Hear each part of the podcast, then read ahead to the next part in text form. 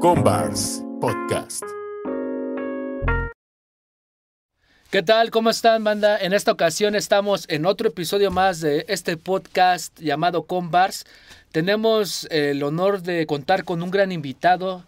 Él es artista de oriundo del Estado de México, también del área metropolitana. Es Tonali Jaguar. ¿Qué tranza? ¿Cómo estás? ¿Cómo te va en la vida? Chido, este, pues un saludo a toda tu audiencia, este, agradecemos el espacio, estamos muy contentos de estar por acá. Sí, a ti gracias porque en sí, este, pues en sí, a mí me gusta mucho agradecerles el, el tiempo que se toman ustedes como artistas porque al fin de cuentas eh, comparten su visión del arte y de todo lo que conlleva con nuestra audiencia, ¿no? Que es lo principal, que también de alguna manera ellos sepan, porque cuántas preguntas hay en el aire luego a veces, ¿no? Por ejemplo, el cuestionamiento que sí me gustaría plantear ahorita sería, por ejemplo, este, los grafitis de ahorita de los del, que se están haciendo en la ciudad. ¿Hasta qué punto es mural o es graffiti o, o cómo se, se relaciona esto? ¿O si le ves una relación o realmente no?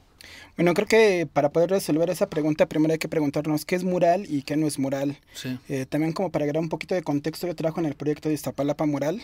Sí. Este, ese es un trabajo que desempeño de lunes a viernes, sabes que de lunes a sábado normalmente. Este, y pues bueno, hay que entender también el, el mural y, y, y, cómo, cómo lo vemos, cómo lo entendemos. Hice unas pequeñas anotaciones sí. eh, con respecto a eso y encontré una muy interesante de, de Siqueiros, que él decía, el estilo debe ser una consecuencia de la función social del mural, lo cual quiere decir que debe atender una necesidad de nuestra sociedad. De la técnica material moderna exige una obra mural moderna. Esto quiere decir que si nosotros eh, contamos con materiales modernos, pues también estaremos haciendo una obra mural moderna. En ese sentido también considero que el aerosol sí. pues, es una herramienta moderna y también una técnica. Y por último, él cierra con los materiales y principios y los métodos científicos de composición y perspectiva. O sea, también eh, Siqueiros lo que decía es que, pues si estás en un tiempo, debes de ocupar las herramientas, la tecnología y lo que tengas a la mano propio de tu, de tu época, de, sí. de, tu tiempo. Entonces, incluso aquí el debate de que si está bien utilizar proyector, si está bien este, utilizar aplicaciones o no, también creo que entra como dentro de esa definición que dice Siqueiros sí. y en este sentido pues me parece como muy interesante porque actualmente pues se debate mucho sobre eso. El graffiti o lo que estamos haciendo ahorita, el arte urbano, pues también atiende necesidades y demandas sociales de nuestro tiempo como puede ser el feminismo, el abuso de las tecnologías, el ser humano, el individualismo. Siento que el individualismo también eh, plantea avisos sociales muy fuertes y es importante cuestionarlos.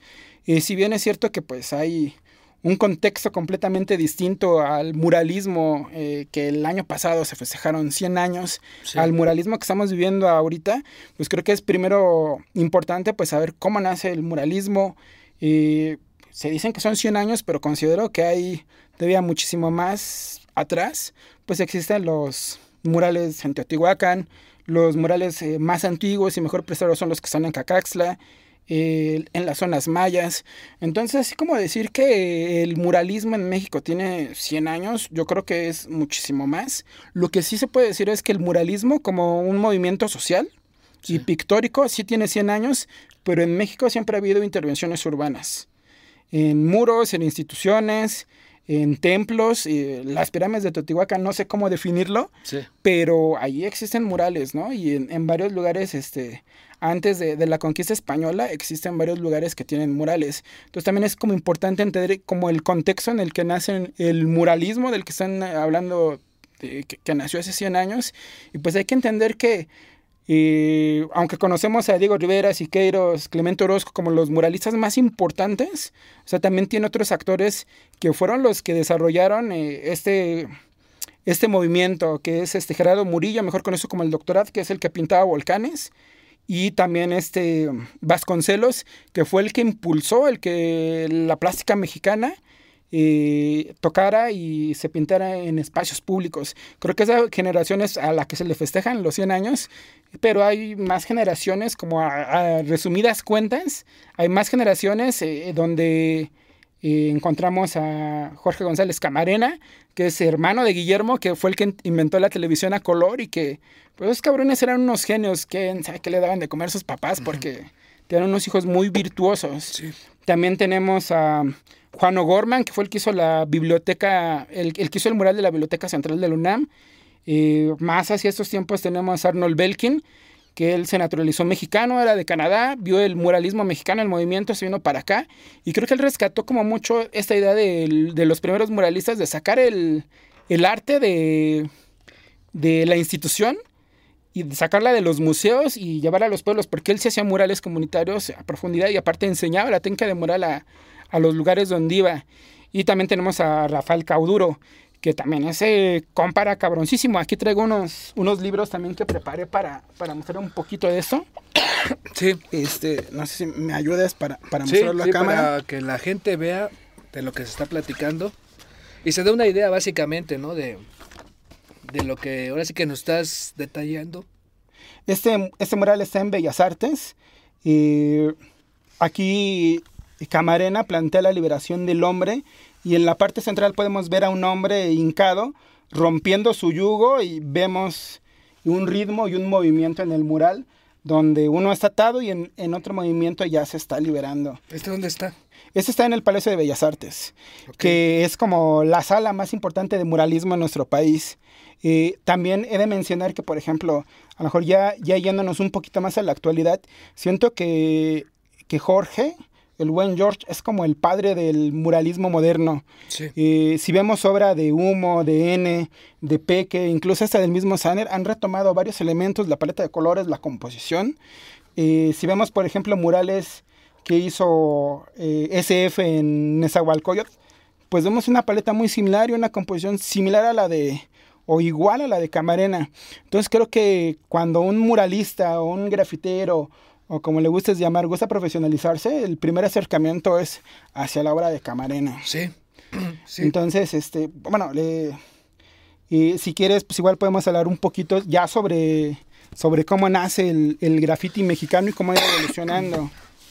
Sí, exacto. Sí, lo, lo que mencionas sí es muy importante porque ahorita que, que veo esta imagen, sí, como dices, la paleta de colores sí es muy...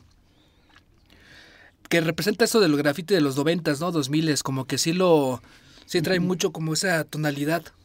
Bueno, creo que aquí la, la riqueza de, de Camarena, eh, o sea, por ejemplo, Siqueiros, se dice que es como el, el padre del... A muchas personas le relacionan más con el grafiti de Siqueiros, porque Siqueiros era un hijo de la chingada que le gustaba experimentar con todo, era un laboratorio andando. Eh, Siqueiros, eh, para lograr su anamorfismo, que también lo vemos en el Palacio de, de Bellas Artes, él utilizaba proyectores de cine. Sí. Entonces, eso era para que cuando tú te pararas enfrente de un muro, la, a una corta distancia la imagen no se deformara. Y aún viéndolo de lejos y viéndolo de frente, eh, podías contemplar la belleza de- del mural. Y, por ejemplo, la, eh, en el sentido de, de experimentación, si vamos al Poliforum Siqueiros, Siqueiros decía, pues si yo necesito meterle a mi... Si yo Sí. necesito meterle a mi, este, déjalo, pongo en modo avión. No, no te preocupes ahí. Este, este, eh, si, si Siqueiros eh, decía, este, eh, mi obra me exige ponerle una moneda o soldarle un tubo o ponerle herrería, lo voy a hacer. Este, si le voy a meter este, eh, quiero pulverizar la pintura, pues agarro este, pintura automotiva y con eso genero volumen. Todo lo que él se le ocurría sí. y que su obra se lo pedía, él lo ponía en el muro. Y era como muy experimental. En cambio, Camarena, siento que la herencia que nos dejó fue justamente como una composición armónica, eh, la paleta de colores, una paleta aparte preciosa de, Sí. de colores que, que, o sea, por ejemplo, la mayoría de los, de los por ejemplo, Siqueiros utilizaba como colores tierra para sus grandes obras. Eh, Rivera, pues también hacía un despliegue muy hermoso de técnica y utilizando como colores más naturales, más parecidos a, a la realidad, pero Camarena no le daba miedo pintar con colores turquesa, con colores blancos, eh, de incorporar esos elementos en este en su obra, a pesar de que a lo mejor no fueran pertenecientes eh, de forma realista a, a, su obra, ¿no? Sí. Y creo que eso es el gran legado que nos deja Camarena y aparte pues de una composición pues hermosa, que creo que, que muchos pues seguimos como explorando hacia allá. Sí, la verdad, eh, lo, lo es cierto lo que mencionabas de que era parte muy fundamental tanto de la sociedad del muralismo, y también yo creo que hasta en los libros de primaria, ¿no? Los teníamos ahí hace mucho tiempo, ¿no? Realmente, como dices, es algo que está muy latente y en cuestión de, también de los espacios de, diferentes librerías, de bueno, este, centros de gobierno, este, edificios, todo esto, siempre como que ha estado muy latente, ¿no? Muy, como que se ve mucho ese tipo de arte, ¿no?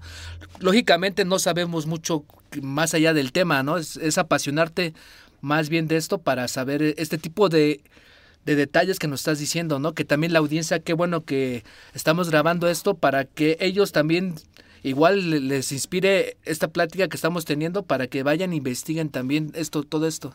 Bueno, me, me gustaría contarte una anécdota así muy sí. rápido de Camarena que a mí me llama demasiado la atención. Bueno, dos, una muy sí. rápida, un poquito más larga, pero la primera es que eh, Guillermo cuando estaba haciendo la tele a color y estaba haciendo como experimentos, grababa y transmitía a color y tenía también aparte un transmisor, un receptor y aparte la televisión. Entonces cuando él estaba haciendo pruebas, eh, pues le interesaba como saber qué color era el que se estaba viendo en la televisión. Entonces sí.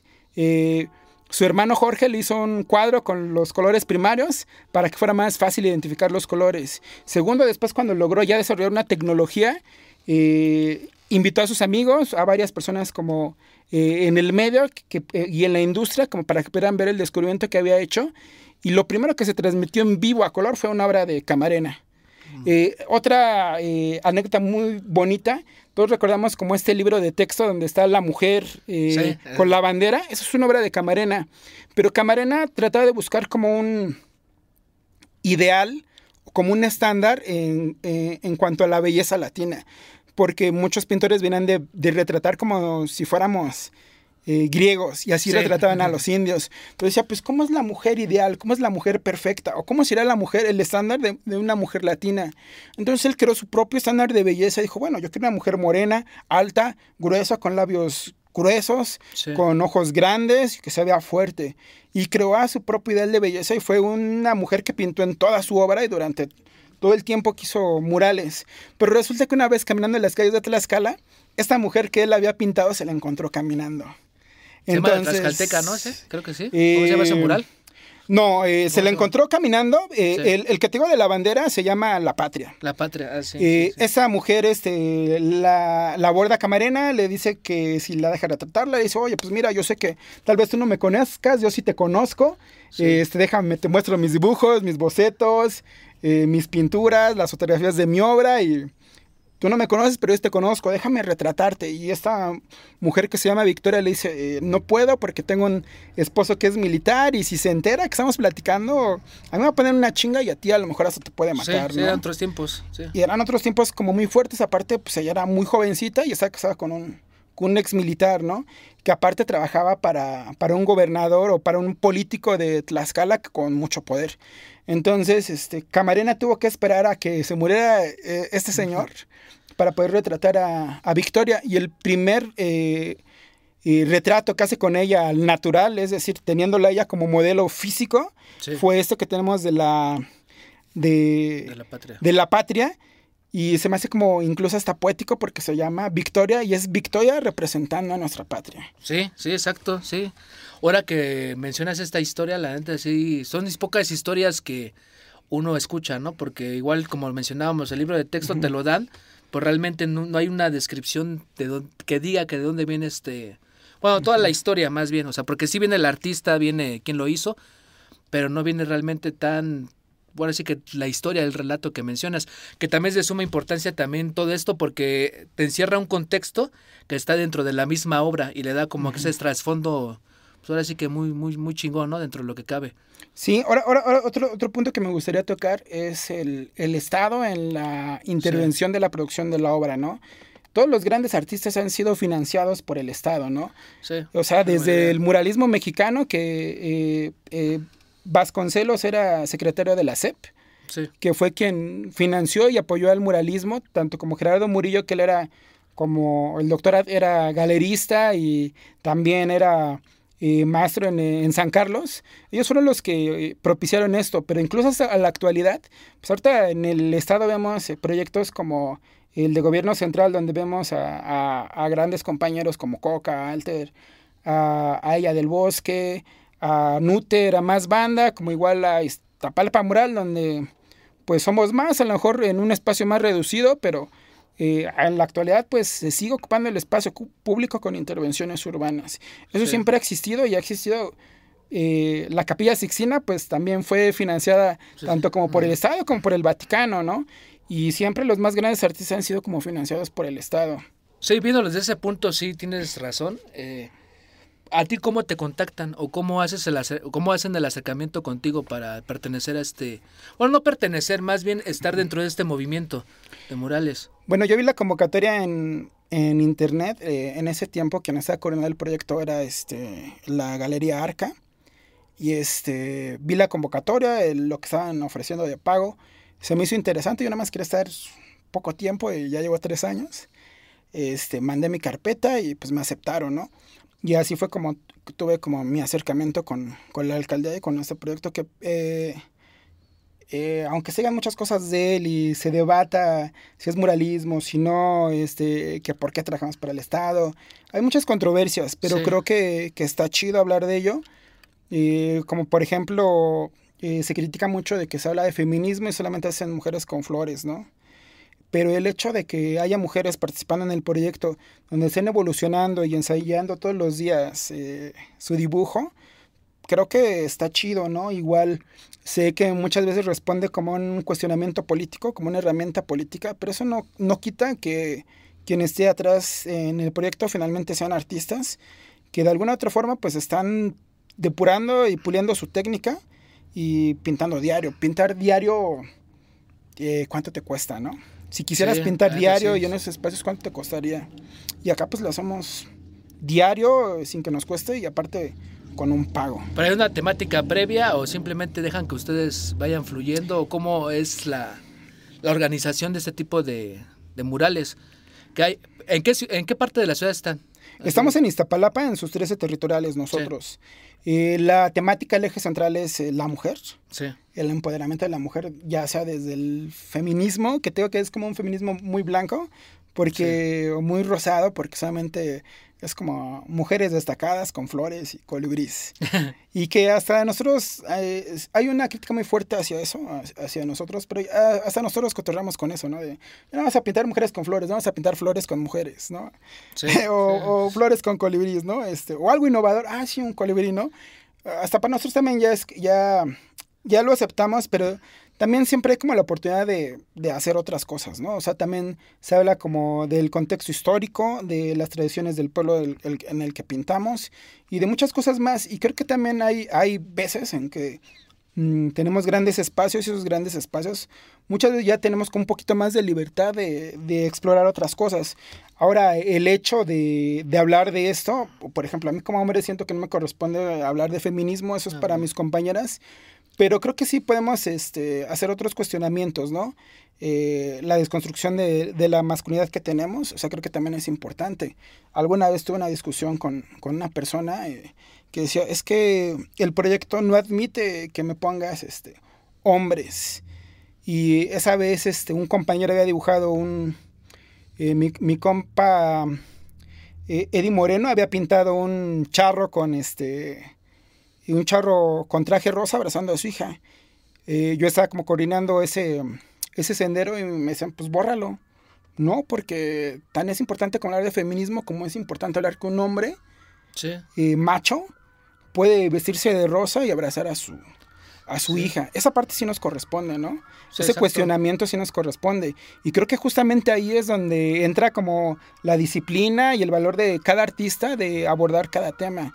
Porque sí, es muy fácil y bonito hablar este eh, de feminismo solamente con mujeres y flores, pero ya depende de cada artista la técnica y el cuestionamiento que hagas a partir de eso. Sí, sí, por eso te preguntaba si ellos, eh, los que, este, con los que hacen los murales, bueno, los que organizan, los coordinan, les ponen alguna una temática o simplemente ustedes se ponen de acuerdo o cómo, cómo pues, está la onda. Tengo que lo, lo vamos sí. organizando, o sea, depende, ¿no? O sea, por ejemplo, hoy este, en San Lorenzo eh, nos estaban pidiendo hablar como cuestiones ambientales y pues tú ahí decides si te vas como por la fácil de pensar Sí. un colibrí con una flor o abordas algo, algo, más, profundo. complejo. Sí, que eso que mencionas de, de este del charro, su traje rosa y así, realmente es un contexto muy, pues no- como dices, como hombre sí, yo creo que a mucha gente que pasaría por ahí sí le movería, ¿no? O sea, en cuestión de muchas cosas, ¿no? Eh,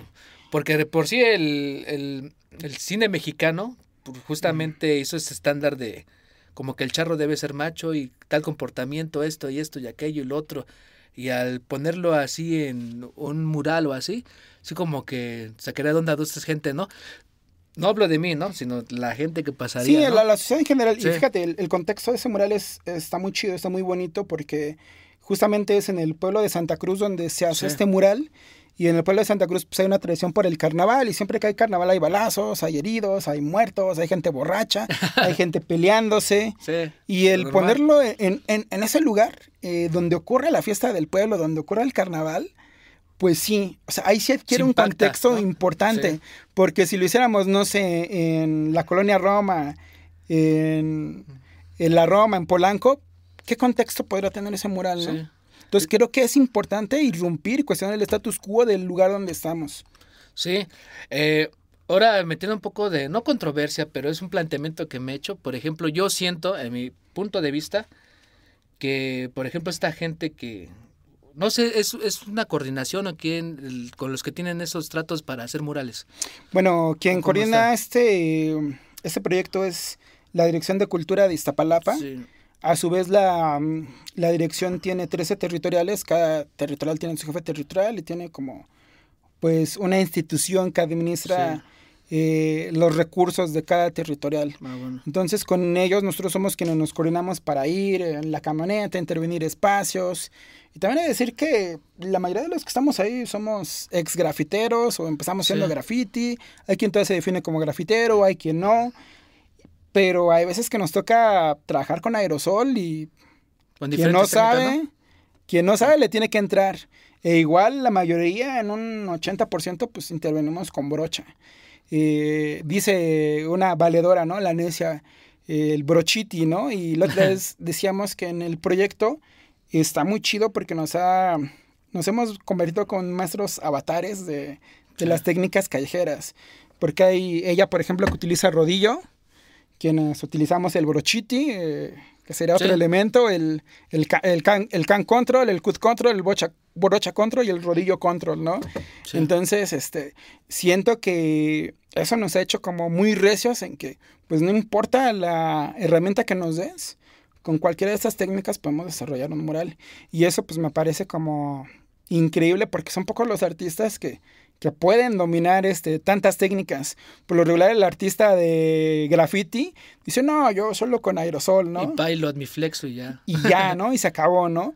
Y acá pues tenemos que utilizar todo lo que tengamos a la mano o lo que haya. ¿Y tú cómo ves esa polémica del que si, si es graffiti o es muralismo? O más bien la banda ilegal que luego como que sí le causa medio ruido todo este tipo de cosas. Te digo, yo, yo lo veo de mi perspectiva en el aspecto de que yo siento que eh, hacen que intervengan esas, esas, esos muros para como un poco eh, como un poco combatir esto de lo ilegal. A mi perspectiva, ¿eh? O sea, Pues es que mira, finalmente se convierte en política pública. sí. Y si tú le preguntas a un ciudadano, este, ¿qué prefieres, ver bombas o ver murales? Va a decir, pues, Ah, pues sí. murales, ¿no? Pero también, no sé, hay que pensar como más allá del lugar en el que estamos parados o, o del de donde crecimos, ¿no? Eh, yo también vengo de una tradición de graffiti, a lo mejor no ilegal, pero sí más cercana como, ah, yo solamente pinto con aerosol y lo demás es satánico, no. Este, o sea, yo vengo de eso, ¿no? Y el tiempo me ha llevado a otros lugares, otros rumbos, que ahora hasta acuarela, técnicas digitales utilizo, ¿no? O sea, creo que no es importante la técnica, sino lo que vas a decir con tu técnica. Ok. Eh, pero también, o sea, ve lo importante que puede ser a lo mejor para un morrito de Iztapalapa ver que el gobierno te paga para ir a pintar su casa. Sí, ya lo ven como de diferente perspectiva, ¿no? Es como el- lo que hemos mencionado en otros episodios, que de cierta manera ver así el arte impacta, ¿no? A, a esas generaciones, ya deja de nosotros, a los morrillos que van pasando, les da como un antecedente de, mira, esto, pues realmente esto es arte, ¿no? Verlo así, no nomás que te lo enseñen así en un museo o en cosas así, eh, es como que les mete esa curiosidad por seguir aprendiendo, pienso yo. O meterse en ese mundo también, ¿no? No, y también la, la, la memoria histórica del lugar en, del que pintamos creo que también es importante. Muchas veces nos ha tocado pintar a mujeres o más bien matriarcas, ¿no? Y que, que, fallecieron en, durante el COVID, ¿no? Y que, oye, eh, ¿hay chance de pintar su casa, jefa? Oye, sí, pero oye, ¿hay, ¿hay chance de que me pintes a mi mamá que falleció en la pandemia? ¿Sí viste o, esos? o este, muchas veces este, nos ha tocado también pintar a personas eh, eh, con algún oficio local o personajes de, del lugar donde pintamos. A lo mejor el compa que vende las nieves, el que vende Sí, los algodones. Son parte de la cultura, ¿no? De un sitio. Sí, Sí. Y, y es una memoria histórica que en todos los lugares se repite. O sea, si tú vas a cualquier colonia va a haber alguien que vende nieves o que vende chicharrones. Sí. Y es importante retratar también esa memoria histórica. Y eh, como una parte pequeña de lo que incluye el proyecto, porque es muy amplio, ¿no? Y yo como artista también le puedo dar la vuelta. Y también yo como artista elijo si lo pinto o no. Sí. Porque hay compañeros que no tienen la habilidad para, para realizar un realismo, pero tienen habilidades para eh, realizar una ilustración o otros lenguajes gráficos que pueden Sí. ser más enriquecedores. O sea, igual también había un compañero este, que pintaba como si fuera grabado. Y el ver un grabado o la imitación de un grabado en tamaño monumental, pues también está chingón. Ok. Eh, para la gente que quiera adentrarse en esto del muralismo o, o comprender un poco más, eh, ¿qué, ¿qué videos le recomiendas? Pues mira, en YouTube hay una infinidad de, de videos, ¿no? Y, y hay un chingo de cosas que, que puedes este, buscar en internet. Yo creo que es como importante, si pones 100 años de muralismo en México van a encontrar varios videos, pero yo lo que les recomiendo es que van a los actores, eh, Sí. a los que pintaron eh, en ese momento. Los actores que tenemos ahorita son muy buenos, o sea, tenemos a Germen Cruz, tenemos a Humo, tenemos a N, tenemos Sí. a Peque, tenemos a Saner, tenemos a Coca, tenemos a Alter y a un chingo de gente más, ¿no? Y ahí están sus Instagram y es importante conocerlos, es importante escucharlos, es importante incluso escuchar a los que no tienen tanto foco y ver qué es lo que están diciendo. Eh, eh, creo que a mí algo que me molesta mucho cuando he ido a, a- a lugares donde se celebra el muralismo es que de repente sí nos pendejean a nosotros que, Mm. que hacemos grafiti o arte urbano porque no, es que lo que ustedes hacen- hacen es gigantismo, eso no es mural y eso no vale, eso no importa y eso si realmente no importa es porque no hay ningún actor eh, en Sí. el mural que venga de la academia Ah, o porque Humo no es güero y no estudió en San Carlos o no estudió en la ENAP. Porque si Humo o Peque fueran güeros y hubieran sido académicos, ahí sí se estaría hablando de que es arte. ¿Sí sientes que hay todavía como ese ese paso para brincar al otro lado o cómo está la onda? En cuestión de esto de que dices que no no lo esa gente que está disque estudiada no no acepta este tipo de artistas. Es que creo que siempre es como... A mí me tocó crecer con el ska, el ¿no? tema, ¿sí? Y mis decían, no, esas chingaderas que se pegan bailando, ¿no? Y a muchos de mi generación yo los he escuchado decir, no, es que el reggaetón, eso no es música, eso son chingaderas, ve lo que hablan. Pero discúlpame, ¿no? Nos- mi generación escuchaba Molotov. Sí, Y pues cada, cada época, ¿no? son las mismas chingaderas, ¿no? O sea, siendo honesto, pero siempre hay como un arraigo a la tradición. Siendo que la escuela de muralismo mexicano lo que buscaba era romper con esa tradición mal o que no está chido, que no acepten que hay un lenguaje nuevo que está surgiendo en las calles, Sí. que está buscando un espacio que desatendió el muralismo mexicano, porque el muralismo mexicano su plena intención era este, llevar el arte al pueblo. Pero dime dónde están los grandes murales. Están en edificios institucionales. Sí. Son como las plantas de sombra. que no pueden estar como adentro en tu casa sin que les dé el aire porque se secan, pero si las sacas afuera donde les da completamente el sol, se mueren. Los murales están en pasillos de, Hospitales. de hospitales, de edificios, que sí están al exterior, pero donde no les da la inclemencia de, del tiempo. El grafiti o el arte urbano, como tú le quieras llamar, eh, está hecho no solamente, no solamente para las personas de- del pueblo, está hecho para cualquiera que tenga el valor de agarrar una brocha, para cualquiera que tenga el valor de, de agarrar un aerosol y pintar. Y en ese sentido, el grafiti, el arte urbano, el neomuralismo, como ahora le llaman, pues es más democrático porque es para todos. Y el pedo del muralismo es que les pertenece a los académicos. Y por eso los académicos dicen, no, lo que tú haces no es muralismo, porque tú estás atendiendo las necesidades de una marca, estás atendiendo las necesidades del Estado, y eso ya no es arte. Güey, pues ¿de qué vamos a vivir? Sí, no, pues tampoco pueden, tanto vivir del arte te puede matar de hambre, por ahí decía H. Muda en una canción de rap. Y la neta, sí, pues también de algo deben de vivir, de alguna manera deben de plasmar sus ideas eh, pues, de- a grande escala, que es lo que pues, la mayoría de, de artistas quieren, ¿no? Que su arte lo vea, ¿no? De alguna manera. Mira, y, igual para, para cerrar este punto, este, me, me gustaría mostrar ahora este mural. Vamos a mostrarlo. Este mural es de Rafael Caudro. Este mural está en el Palacio, en el Palacio Nacional de Justicia de la Federación. Y aquí vemos un mural donde habla de un secuestro, donde habla de una violación y de otros problemas que pasan. Hay otros murales que hablan, este, y que él hace los archiveros como si fueran cárceles Sí. donde las personas, él considera que cada archivo es una persona y están encerrados en los almanaques de, de esa institución. Y qué huevos de este Sí, compa. neta, sí. ir y irles a roquear la casa a estos compas y decir, güey, no están haciendo bien su chamba. Están acumulando más papeles ahí, ¿no? y, y casos. y vamos a hablar de justicia, vamos a hablar de estos problemas sociales que nos acontecen. Y esto fue un, algo que pagó el Estado. Entonces, para toda esa banda que dice que el arte deja de ser arte cuando el, el Estado lo paga, pues aquí tenemos este caso de un compa que tuvo los huevos del tamaño de un dinosaurio como para ir y hacer esto. Le pagaron y todo les escupió en la cara, ¿no?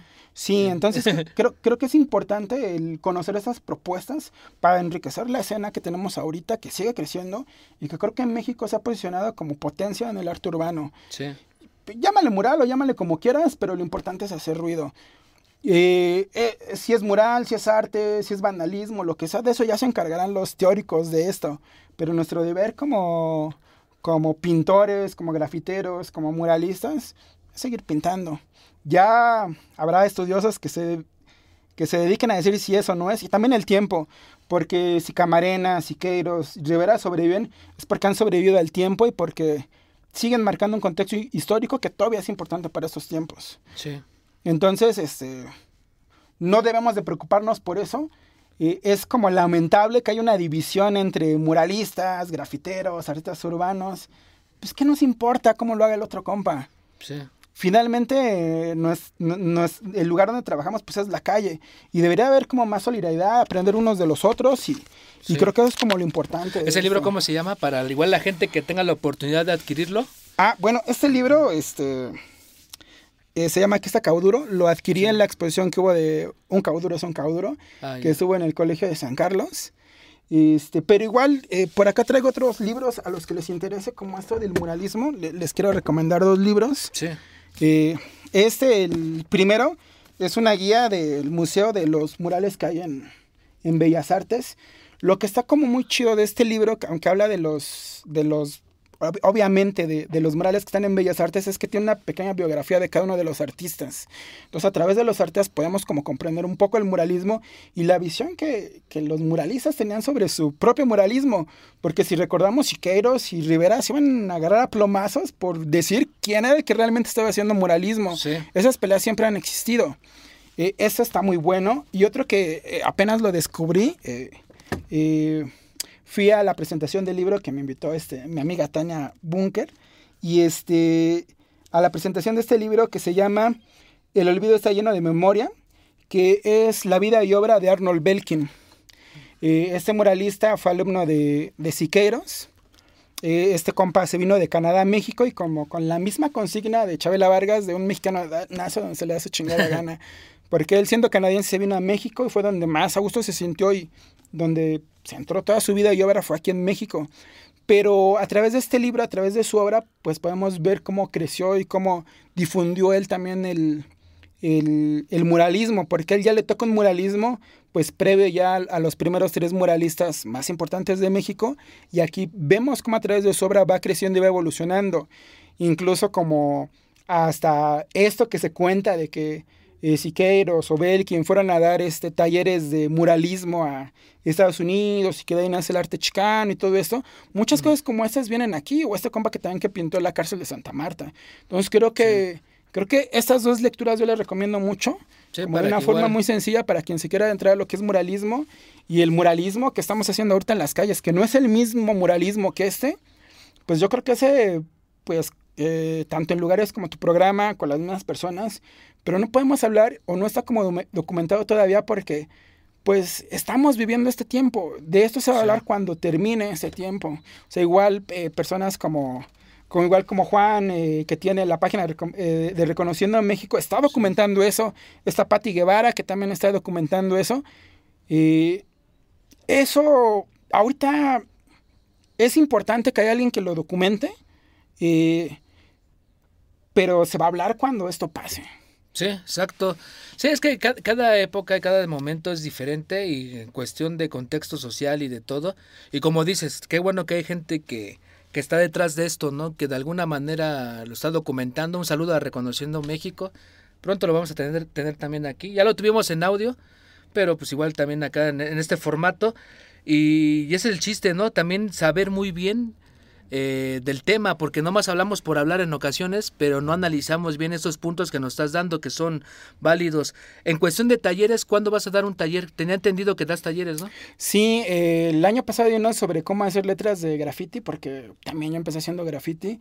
Este año tengo pensado hacer un, un este, también un taller, eh, pues de muralismo, de cómo pasar tu imagen a gran formato Sí. o tu ilustración. Estoy buscando el espacio para hacerlo porque se requieren ciertas características. Lo quiero hacer gratuito porque creo que también es importante eh, la formación de, de las nuevas generaciones para esto. O sea, los escritores eh, decían, ¿no? Tu, tu primera tarea más importante es escribir, la segunda tarea es generar lectores. Sí. Y entonces también creo que nosotros estamos como en la obligación de, de, de fomentar las nuevas generaciones.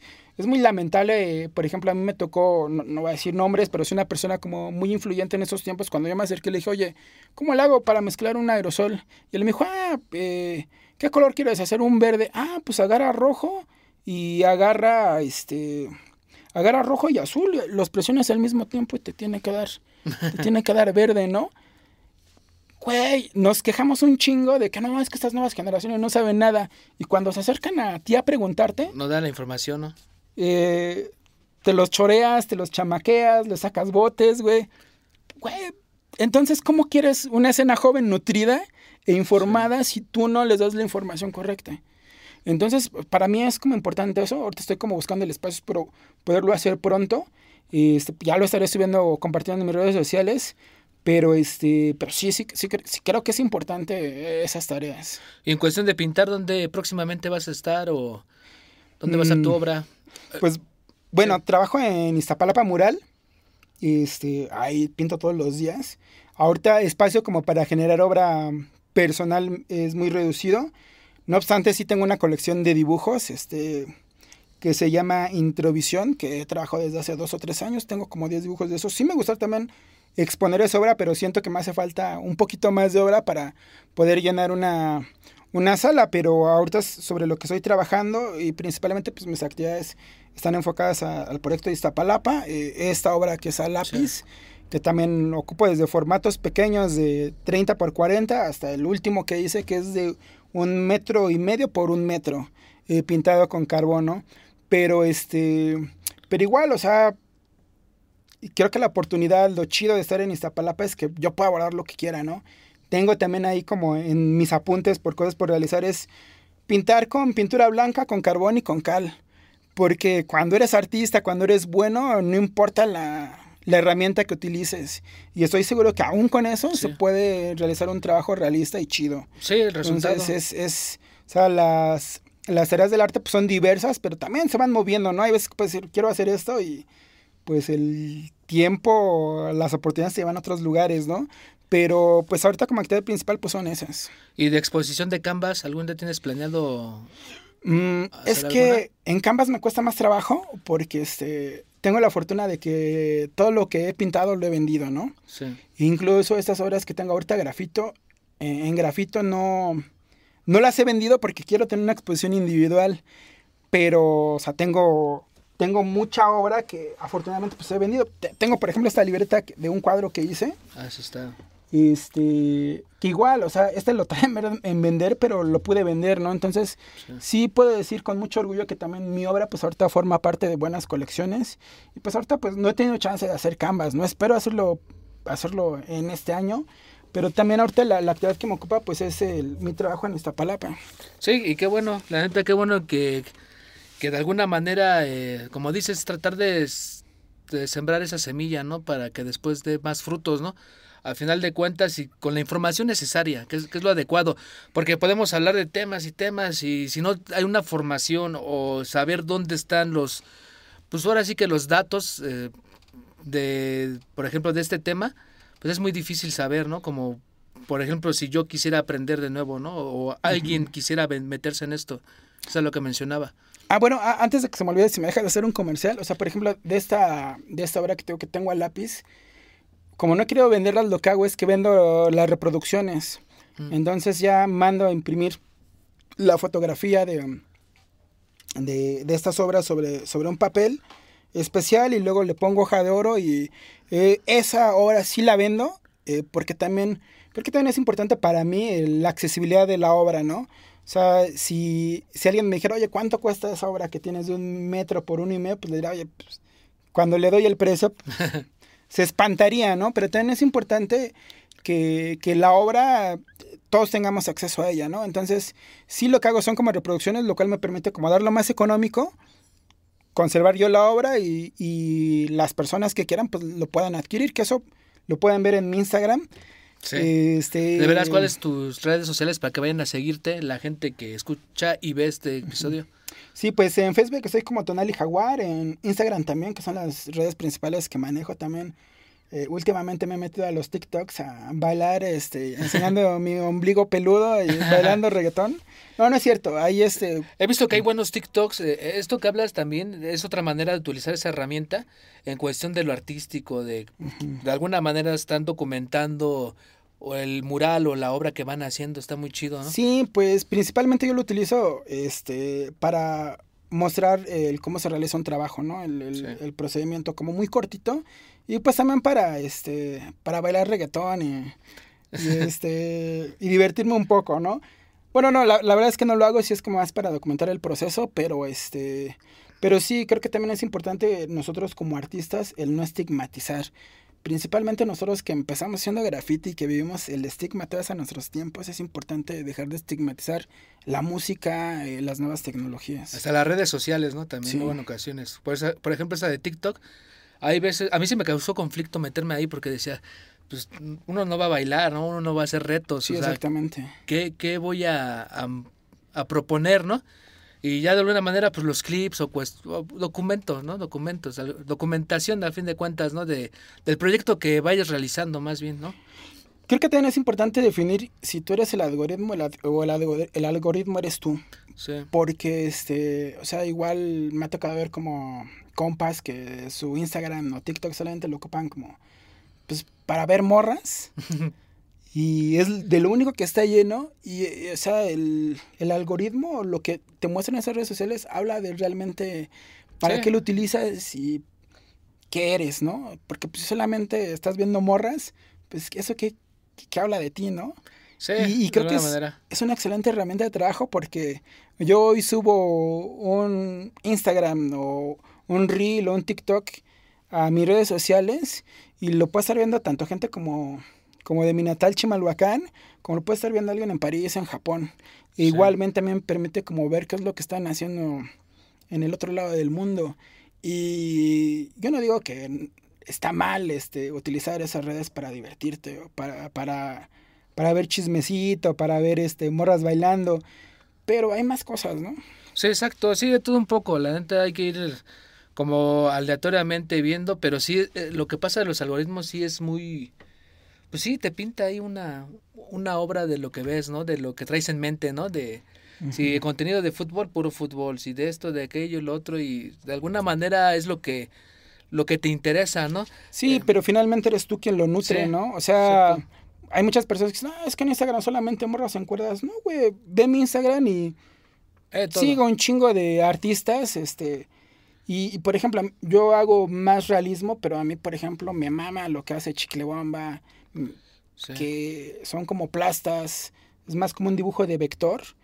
Y porque para mí hacer una síntesis tan rápida de algo, a mí se me hace muy difícil. Y de repente como ese tipo de dibujos que son como más vectoriales, a mí me encanta, ¿no? Sí. Y es como, bueno, yo no lo puedo hacer, pero eso no quiere decir que no lo pueda disfrutar, que no lo pueda admirar, ¿no? Sí, sí, básicamente. Ah, también vamos a hacer una mención. Aquí nos trajo este algunos regalos, este Tonali. Bueno, este va a ser aquí para el estudio. De aquí de Convars. Y y este va a ser de regalo para la gente. Todavía no sabemos la trivia, pero algo se nos va a ocurrir. ¿Alguna pregunta que tú... De aquí mismo del episodio yo creo que lo vamos a sacar, ¿no? Para que... Sí, yo creo que la dinámica va a ser que mencionen a eh, seis muralistas. Seis muralistas. Los dijimos está. en el episodio, ¿no? Entonces, este, está difícil Sí. porque lo- hay tres muy conocidos, pero a ver Sí. los demás. Ese va a ser regalo. Es, es, bueno, este es un, e- es una publicación que tenía Televisa sobre, sobre personajes, so- sobre celebridades intelectuales de, de, del México, de, de ese México, ¿no? Entonces, esta es sobre Jorge González Camarena, que ya ahí está el primer nombre. Sí. Este, pero es, es difícil de encontrar esa publicación y sobre todo porque ya casi no hay, ¿no? Esta la vamos a tener en el estudio. O sea, o sea, disculpen, no lo vamos a regalar en esta ocasión. Pero bueno, igual si quieren contactar a Tonali para Ah, bueno, eh, algún eh, trabajo. esas son de las horas que hago como para mantenerme económicamente, para sacar un poquito más de varo, que son como acuarelas de colibríes. Este, aunque muchos ya estamos hartos de pintar colibríes en el No, proyecto. pero está chido. la a mí me, me sigue gustando, es, es algo que siempre he estado como en mi obra y me llama mucho como la mística del, del colibrí, ¿no? Pero también lo hago por- también porque es comercial, me permite como... Eso me ha, podido- me ha permitido financiar este material, herramientas, colores, lápices. Pues lo hago a través del- de, la venta de, de ese tipo de Sí. obra. Pues ahora sí que te agradezco, este Tonali, que te, te hayas tomado el tiempo para venir aquí a Convars, para que igual que la audiencia sepa algo distinto y también, pues de alguna manera retroalimentar todo lo que luego se va hablando y pues ser parte de- también de este proyecto, ¿no? Porque al fin de cuentas esto es arte en la conversación, eso significa Convars y de alguna manera hay arte en las palabras que decimos y en lo que plasmamos en nuestra vida. ¿Algo más que quieras agregar? Eh, pues que sean felices, que cuando pinten se hidraten y Mm. que la chela no es la única forma de hidratarse, también está el agua. Ahí bailó. Pero este, pues un saludo a todos, un agradecimiento y pues siempre que puedan preguntar algo este, y tenga el tiempo, pues lo, lo voy a hacer, pero igual yo creo que algo que me gusta mucho de estas nuevas generaciones es que a diferencia de, de muchos de nuestra generación, creo que se atreven a preguntar y creo que está chido siempre preguntar y mantener una mente crítica. Ok, nos vemos para la próxima. También gracias por el mezc... la aguardiente, ¿verdad? Sí. Chido banda, ahí nos estamos en la próxima. Con Bars.